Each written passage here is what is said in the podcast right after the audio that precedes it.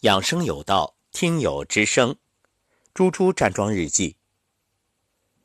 二零二零年一月二十三号下午两点五十分，老师下午好。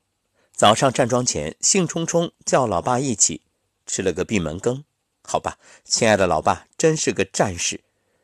站桩前教老妈做拉伸，告诉老妈筋长一寸，寿延十年。老妈想起来，以前夜里总会抽筋儿，自从站桩以来，好像没有再腿抽筋儿了。今天问老妈有没有尝试缓缓地把呼吸拉长，老妈说，从昨天晚上开始，刻意把呼吸拉长一些，就觉得心口没那么堵，身心也觉着放松了，而我也能觉得全身都热热的了。今天中午，弟弟过来带小侄子轩轩去抓中药治咳嗽，我刚睡醒，洗脸时。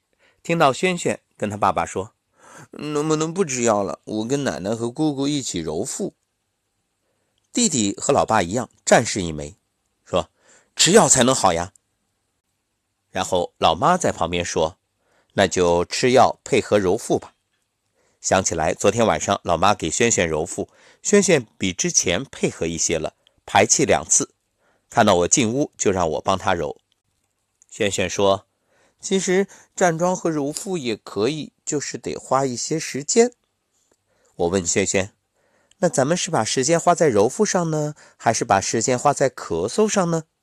轩轩挠了挠头，若有所思，然后对我说：“嗯，姑姑，嗯，我还是把时间花在揉腹上吧。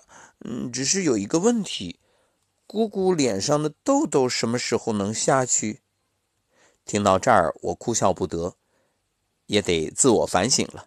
寒暑假连续上课都会冒痘痘，加上回来以后每天中午基本都在外面吃饭，饭菜咸的难以下咽。尽管已经比平时多喝了好多水，还有就是家里的暖气比较足，这身体也是在提醒自己该好好修心修身了。感谢老师，好心情。下午四点零一分，猪猪老师又给我发来信息。告诉我说完痘痘，洗完澡发现都没有了，真是有点神奇，怎么会这样？我告诉他，量变到质变，否极泰来。晚上八点零五分，猪猪老师又发来信息，说一位姐姐给他电话，特别感谢他，说这位姐姐跟着音频站了一遍完整的混元桩初级，神清气爽。本来呢是打算过完年去医院住一段时间调养，这下好了，不用去了。这位姐姐打算坚持站桩，因为看到猪猪的气色、身材都比之前更好了，所以也很有信心。猪猪还说，说之前看到这位姐姐的时候特别心疼，因为整个人都精神憔悴，听说话的口气都是满满的对病情的担心。所以我们说，安心是大药。今天是猪年的最后一天，在这里也特别要感谢猪猪老师。猪年的猪猪老师与我们的节目结缘，这不知不觉已经录了七十多档，这就意味着至少有七十多天的时间，猪猪老师是坚持站桩，并且分享自己的心得感受，为这份坚持点赞。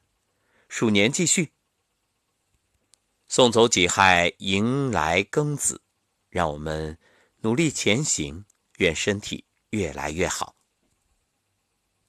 也期待着在鼠年里，有更多的朋友被激励、被感染、被带动，和我们一起加入站桩的行列，让身体站出精气神。